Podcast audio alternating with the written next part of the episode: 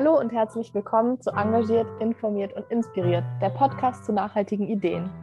Wir, das sind Saskia und Katharina von der HAWK Holzminden, treffen uns mit Engagierten, die sich in ihrer Region mit dem Thema Nachhaltigkeit auseinandersetzen. Die unterschiedlichen Projekte, die sich daraus entwickelt haben, wollen wir Ihnen hier regelmäßig vorstellen. Wir sprechen heute mit der ersten Entrepreneurin in unserer Reihe einer Unternehmerin, die sich mit ihrem Geschäftsmodell den gesellschaftlichen Herausforderungen stellt und zum Beispiel anders als bei NGOs oder Vereinen ihr Konzept mit ihren innovativen Ideen alleine tragen kann. Dörte, du hast dich mit deinen Upcycling-Projekten selbstständig gemacht und wir freuen uns sehr, dass du heute da bist und uns davon erzählen wirst. Stell dich doch bitte einfach mal vor. Hallo. Ja, vielen Dank. Ich bin Dörte. Ich bin 51 Jahre alt und wohne in Cuxhaven. Und ich mache seit letztem Jahr in meinem Kleingewerbe, aber schon länger, immer was zum Thema Upcycling und Nachhaltigkeit. Da bastel ich und stelle Sachen her. Du kannst den Namen deines Unternehmens hier natürlich gerne sagen. Mein Kleingewerbe heißt von der See Handgemachtes was sich daraus ergibt, dass ich natürlich an der See wohne, aber auch Seebeck heiße, was auch heißt von der See kommend. Dörte, wie bist du zu deinem Projekt gekommen, beziehungsweise was steckt da für eine Idee hinter? Ach, ich erzähle euch das mal so, wie es war. Also ich bin 2017, ja, man muss ja immer gucken, aber eigentlich gehe ich jetzt anders, gehe ich auch schon anders damit um. Also ich bin 2017 zusammengebrochen. Ich hatte eine ähm, ein ganz schweres Burnout mit Angst und einer Panikstörung und Depression. Und 2017 ging gar nichts mehr. Was erstmal ganz dramatisch war, aber letztendlich äh, war das sozusagen eigentlich der Start von, von etwas ganz Tollem Neuen, wie es ja oft so ist. Man will es in der Krise ja gar nicht so wahrhaben, aber es war so. Ich habe mich ja eigentlich schon immer engagiert, schon mit eigenen Initiativen hier im Dorf. Ach, immer schon was gemacht. So, das alles fiel ja dann weg weil ich ja leider nicht mehr das Haus verlassen konnte und mit niemandem mehr Kontakt haben konnte. Mhm. Ja, ganz, äh, ganz schlimm, weil ich echt, ich meine, ich bin ja auch bodenständige Sozialarbeiterin, Erzieherin, Sozialarbeiterin. Dann war ich ähm, ein paar Jahre nur im Jugendamt hier in Cuxhaven. Dann war ich zehn Jahre hauptamtliche Gleichstellungsbeauftragte und fünf Jahre Pressesprecherin für die Stadt Cuxhaven. Also immer Rampensau. Ne? Und dann kam das, weil ich gedacht habe, okay, mein Leben ist jetzt zu Ende, denn ich kann ja gar nichts mehr von den Sachen, die ich vorher so gemacht habe. Ich kann nicht mehr einkaufen gehen. Also wie soll ich denn je wieder von der Gruppe reden? Wie soll ich denn je wieder irgendwas machen? Naja, gut. Und dann habe ich angefangen, weil ich eigentlich schon immer, auch als es das Wort Nachhaltigkeit noch nicht gab, schon immer sehr auf sowas geachtet habe. Also ich war immer ganz aktiv und ganz öffentlich und ganz präsent und es ging alles nicht mehr. Und dann habe ich gedacht, aber ich muss jetzt irgendwas ja tun. Und dann habe ich angefangen zu basteln, was ich früher immer, aber eigentlich mangels Zeit, immer so ein bisschen verlacht habe. Aber dann habe ich gedacht, ja, dann muss ich aber was tun, was so ein bisschen zu mir passt. Also ich kaufe jetzt keine Glitzersachen, sondern was mache ich? Und so bin ich dann dazu ge eigentlich gekommen, dass ich angefangen habe, aus Tetrapack Schlüsselanhänger zu nähen.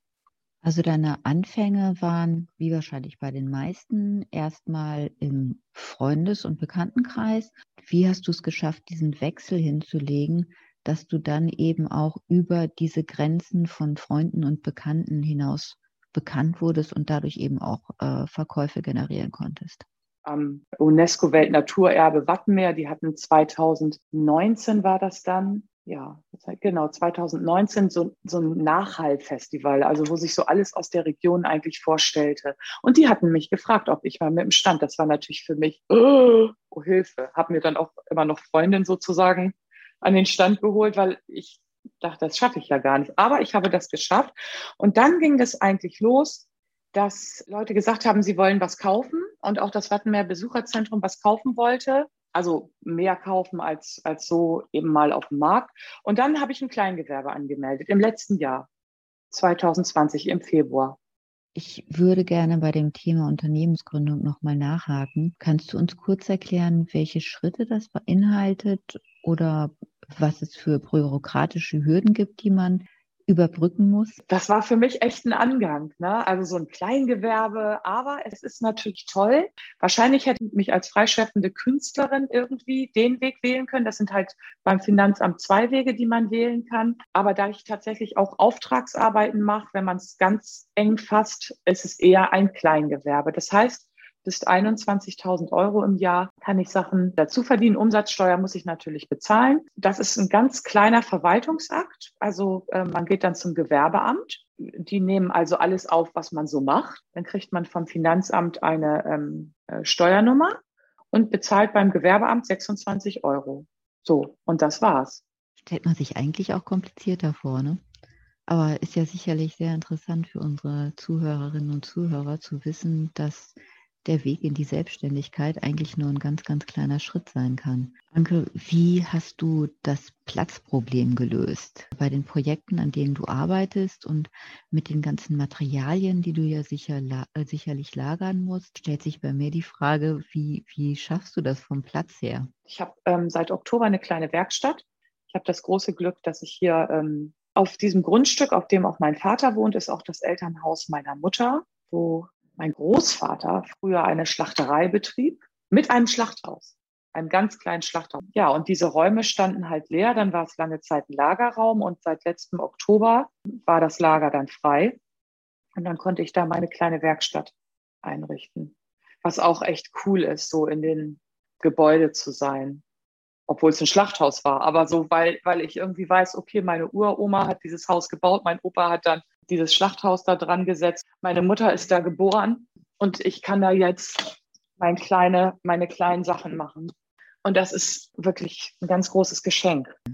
Da du ja jetzt schon ein Gewerbe angemeldet hast, stellt sich natürlich direkt die Frage, wie gestaltest du den Vertrieb deiner Projekte? Eigentlich ist es jetzt so, also die Leute können mich anrufen oder kontaktieren mich auch über Instagram natürlich. Ja, und entweder äh, trifft man sich dann vor der Werkstatt oder in der Werkstatt oder ja, ich schicke Fotos. Wenn Leute jetzt besondere Etageren zum Beispiel haben wollen, dann habe ich so ein Fundus an Sammeltassen mir zusammengesammelt und ja, dann schicke ich so lange Fotos, bis das Schockverliebte auftritt und das tritt meistens auf, weil die Leute sehr klar sind in ihren Beschreibungen, was sie so suchen.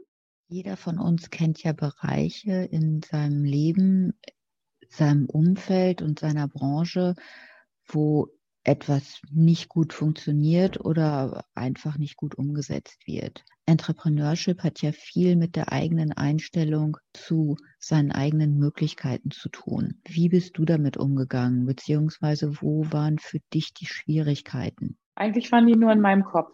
Ich glaube, dass, ich weiß jetzt auch nicht, ob das jetzt so ein geschlechtsspezifisches Ding ist, aber dass Frauen anders gründen als Männer, das ist ja klar. Oder das, da gibt es, was heißt klar, aber da gibt es ja ganz viele Untersuchungen schon zu. Und ich glaube, ähm, ich habe mir über viele Dinge viel zu doll Gedanken gemacht. Als es dann anfing, so offiziell zu werden oder an dem Punkt eigentlich als Freundinnen gesagt haben, ja, das ist toll, was du machst, ähm, wir brauchen für den und den Geschenke, mach das mal. Ja, mache ich gerne. Nee, wir möchten es aber bezahlen. Also da fängt es eigentlich schon an, die Preisgestaltung. Weil ich ja immer gesagt habe, na ja, aber es ist ja mein Hobby, danke, dass, dass ihr das haben wollt, so ungefähr. Die waren dann aber auch eisern und haben gesagt, ja, ist ja schön für dich, aber äh, du machst jetzt einen Preis. Und das war zum Beispiel schon ganz schwierig. Was nimmt man denn jetzt dafür? Also Stundenlohn kannst du gar nicht rechnen. Wie soll ich denn das rechnen? Ich gehe am Strand und sammle Treibholz. Fange ich damit an? Ich fahre durch die Gegend und ähm, äh, sammle überall in, in Cuxhaven Sammeltassen ein ich kontaktiere die Leute, ich mache mir Gedanken. Also das ist ja überhaupt nicht messbar irgendwie. Aber auch das kann, kann man tatsächlich lernen. Also ich glaube, die, die größten Hürden waren, glaube ich, die in meinem Kopf, dass ich mir einfach zu viel Gedanken gemacht habe. Oder dann auch, ja, reicht denn auch ein Instagram-Account? Aber es kommt ja auch nicht die Kleingewerbepolizei, sage ich immer, und sagt, äh, wieso hast du keinen Shop? Ja, und Platz war natürlich auch so ein Ding, muss ich sagen. Also als ich diese Februar ähm, gegründet habe und dann erst im Oktober die Werkstatt hatte und es nahm ja schon richtig Fahrt auf, auch mit Bestellungen, das war schon eine Herausforderung, aber mehr auch für, meine Familie, glaube ich, weil ich immer den Esstisch freigeschoben habe für Homeschooling, selber ja noch im Homeoffice war und es musste ja auch mal was gegessen werden. Und dann standen immer Bastelsachen rum. Wie war das Feedback so von den ganzen Leuten in deinem Umfeld? Es scheint ja alles ganz langsam Fahrt aufgenommen zu haben. B bist du da die ganze Zeit unterstützt worden oder ist das auch dann teilweise belächelt worden oder nicht nur belächelt, sondern irgendwie auch dann vielleicht negativ bewertet worden? Also wenn, dann habe ich das nicht mitbekommen. Also ich habe von meinen Freundinnen und auch dann von den Leuten, denen die was geschenkt haben, was ich gemacht habe, eigentlich nur immer ganz positive Resonanz gekriegt. Also mir fällt da gar nichts ein. Und auch wenn ich so ja, Sachen von mir verschickt habe, zum Beispiel, das ist ja auch immer eine Sache, dann sehen Leute was auf Instagram, schreiben mich an und sagen, ah, das ist toll, wir hätten es aber auch gerne so und so. Also ich individualisiere das ja auch dann ganz oft. Die Resonanz, die ich eigentlich gekriegt habe, war immer, dass die Leute gesagt haben, es sieht ja noch schöner aus. Es ist noch schöner, als wir es uns vorgestellt haben. Und das ist natürlich für mich, ähm, natürlich ist das auch toll, dass Leute mir Geld dafür geben, weil das eben unser Tauschmittel ist. Obwohl auch bei Instagram habe ich so tolle Leute in Anführungsstrichen kennengelernt, die auch so so kleine besondere Sachen machen, dass es auch manchmal schon sowas gibt, ja, Etagere gegen siebbedruckte Handtücher oder so. Dörte, mit was für Materialien arbeitest du? Beziehungsweise von welchen Materialien lässt du dich für deine Arbeit inspirieren? Ich benutze Gegenstände oder äh, Material, was ähm, andere Leute vielleicht nutzlos finden. Angefangen mit ähm, Tetrapack-Verpackungen, aus denen ich Schlüsselanhänger nähe und bedrucke dann individuell und über Treibholz, was ich hier an der Küste finde und daraus mache ich dann so Treibholzobjekte, zum Beispiel so Deko, Heringsschwärme, die ich aus alten Landkarten ausschneide und dann auf Silberdraht aufbringe oder kleine Bötchen.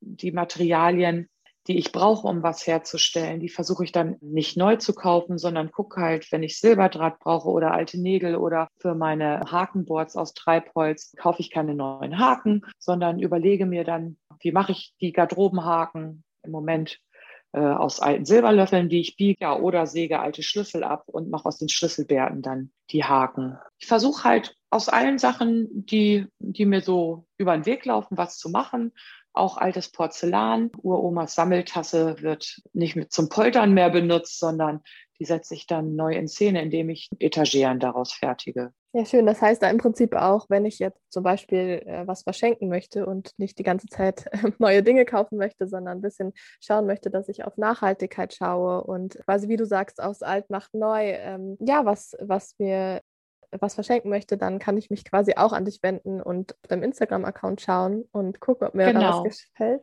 Ja. ja, genau. Also wenn, wenn so nachhaltiges und individuelles dein Ding sind und wirklich gerade für persönliche Geschenke, für Leute, die das auch wertschätzen können in, auf allen Ebenen, sage ich mal, wenn man sowas bekommt. Total toll, dass du da so aus alten Dingen was Neues erschaffst. Und ich wollte jetzt fragen, wenn ich selber mich da auf den Weg machen will, du hast, vielleicht hast du da noch ein paar Tipps, die du den Zuhörenden mit auf den Weg geben kannst, wie man an sowas rangeht. Ich kann einfach nur allen sagen, äh, los, einfach machen. Ich glaube, die eigenen äh, Barrieren, die es gibt, sind im eigenen Kopf. Viele Leute sagen dann auch zu mir, ey, was hast du für Ideen? Darauf würde ich nie kommen. Das könnte ich überhaupt nie. Oder auch, also ich taste mich ja auch immer an neue Sachen ran. Wenn jetzt jemand aus dem ähm, Kleinmöbelstück was anderes gebaut haben will, dann denke ich, ja, nehme ich das als Herausforderung mal an gucke ich mal. Ich glaube, dass jeder Mensch kreativ ist und es eigentlich darum geht, das zu entdecken. Und da ermutige ich auch immer alle Leute. Kommt irgendwie in Bewegung geistig und mit euren Händen. Das ist meine feste Überzeugung ist, dass es eigentlich nur Zeit braucht, die man sich nimmt für solche Sachen, aber auch Zeit, die man sich selber gibt, Sachen zu entwickeln und auch Sachen dann mal wieder zur Seite zu legen und zu denken, ja, ist jetzt noch nicht der richtige Zeitpunkt dafür, mache ich später weiter. Hattest du das schon immer, dass du so einen Blick dafür hattest, aus Alten was Neues zu gestalten oder dass du in irgendwelchen alten, in Anführungsstrichen, ähm, Sachen eine neue Verwendung finden konntest? Oder denkst du, dass sich das eigentlich durch die Tätigkeit jetzt noch mehr entwickelt hat? Also ich glaube, das hatte ich schon immer. Wenn ich so ganz rekapituliere, fing das Ganze wahrscheinlich dadurch an, dass ich einen Vater habe, der mit uns als Kindern nach jeder Sturmflut an den Strand gegangen ist zum ähm, Spülsaum sichten. Ich glaube damit, wenn ich, wenn ich da zurückgehe, weil da gab es immer Tampen und da gab es immer irgendwas Spannendes, was mein Vater auch mitnahm. Und der hat dann eben geguckt, was er so vielleicht dann nochmal braucht, um im Garten dann was zu befestigen. Dann wird halt ein Stück Seil mitgenommen oder auch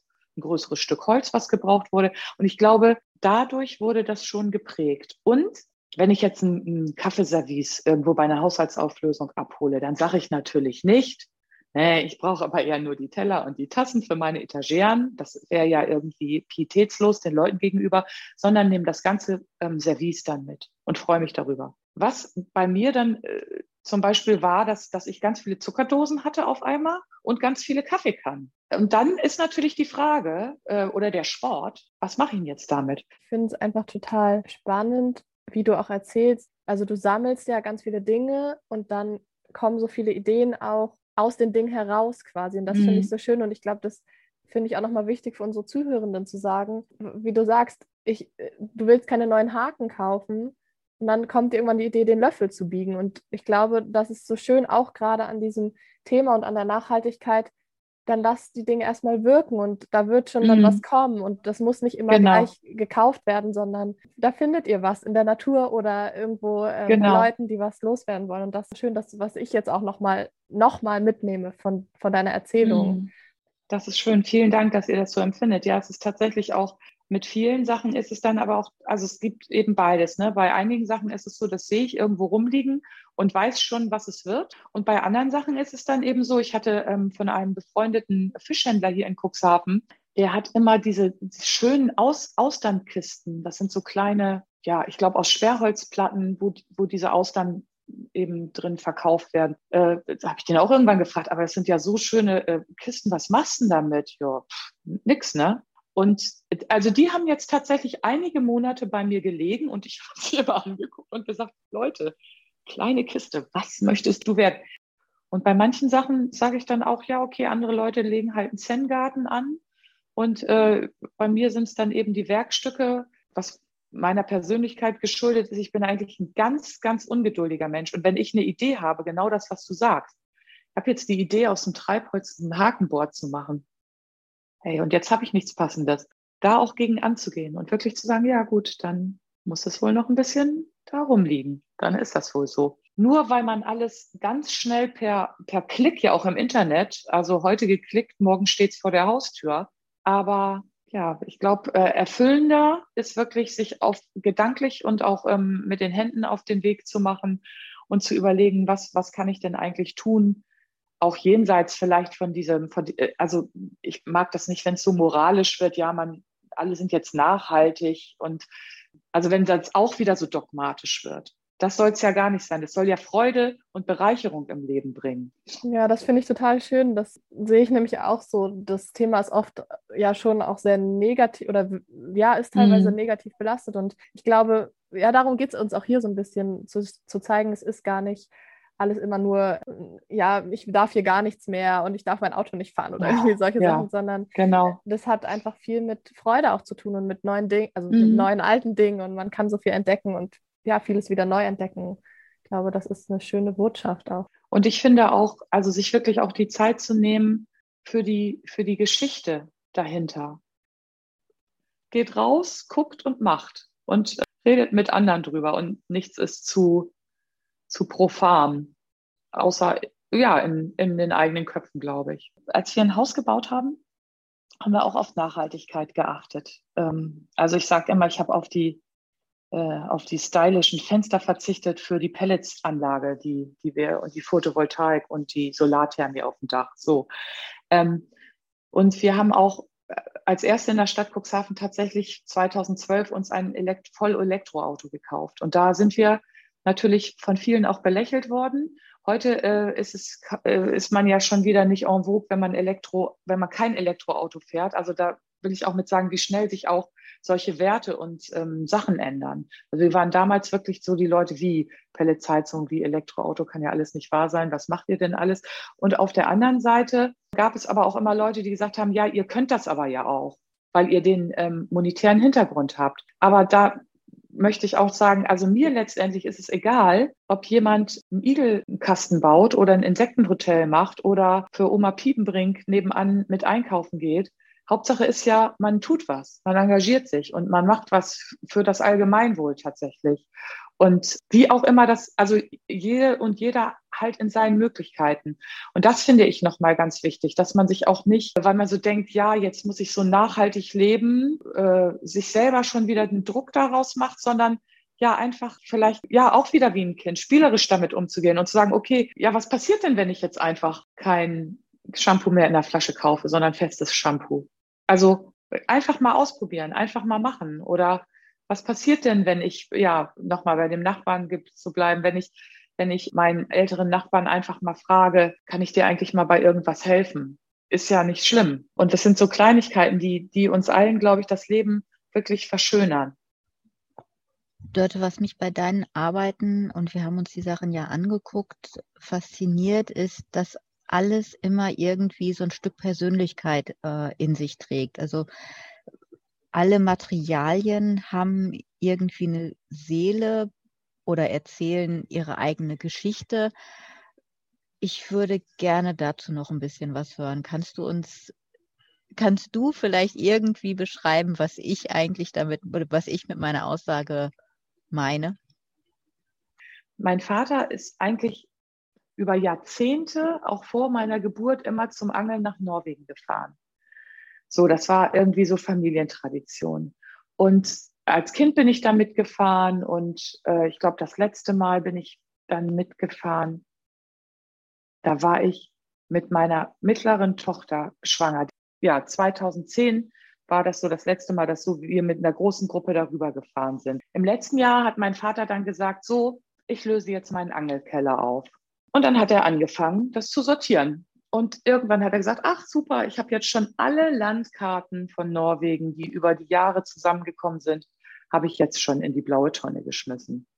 Da habe ich gedacht, das kann nicht sein. Das ist irgendwie ein Stück seines Lebens. Und dann bin ich eben in diese blaue Tonne gestiegen, habe diese Karten wieder rausgeholt und habe Heringsschwärme daraus gemacht oder einen Heringsschwarm, so aus den Gebieten, da eben die Heringe drauf aufgebracht und ausgeschnitten wo, ähm, wo eigentlich so seine Lieblingsangelgebiete waren und ihnen dann so ein, auf Treibholz so ein Heringsschwarm geschenkt. Und das war eigentlich der Anfang. Das ist auch irgendwie dann noch so schön, dass, ja, dass, dass in den Sachen auch irgendwie immer ein bisschen Persönliches steckt, muss ich sagen. Genauso wie ich mit den Etagieren, das ist, ich fahre dann ja auch oft zu Haushaltsauflösungen natürlich. Und für die Leute ist das natürlich schlimm und schwer. Und dann, und keiner will mehr Porzellan haben, das kommt ja auch noch dazu. Und dann habe ich jetzt immer festgestellt, dass die Leute, die ja froh sind, dass jemand überhaupt noch Porzellan nimmt, weil sie, ganz viele haben gesagt, also wenn sie sich jetzt nicht gemeldet hätten, wir hätten das jetzt ähm, weggeschmissen, weil es will keiner mehr altes, wunderschönes, Goldrand, Blumen, was weiß ich. Es gibt so tolle Sammeltassen. Keiner will es haben, wir hätten es morgen oder übermorgen weggeschmissen. Da ist es so schön zu sehen, erstmal, wie die Leute sich freuen, dass, dass die sagen, wow, und sie machen noch so was Tolles damit. Oder dass man auch einfach sagt, ey, dann suchen Sie sich doch jetzt das Stück Ihrer Mutter aus, was sie am meisten geliebt hat. Und ich baue Ihnen eine Etagere raus.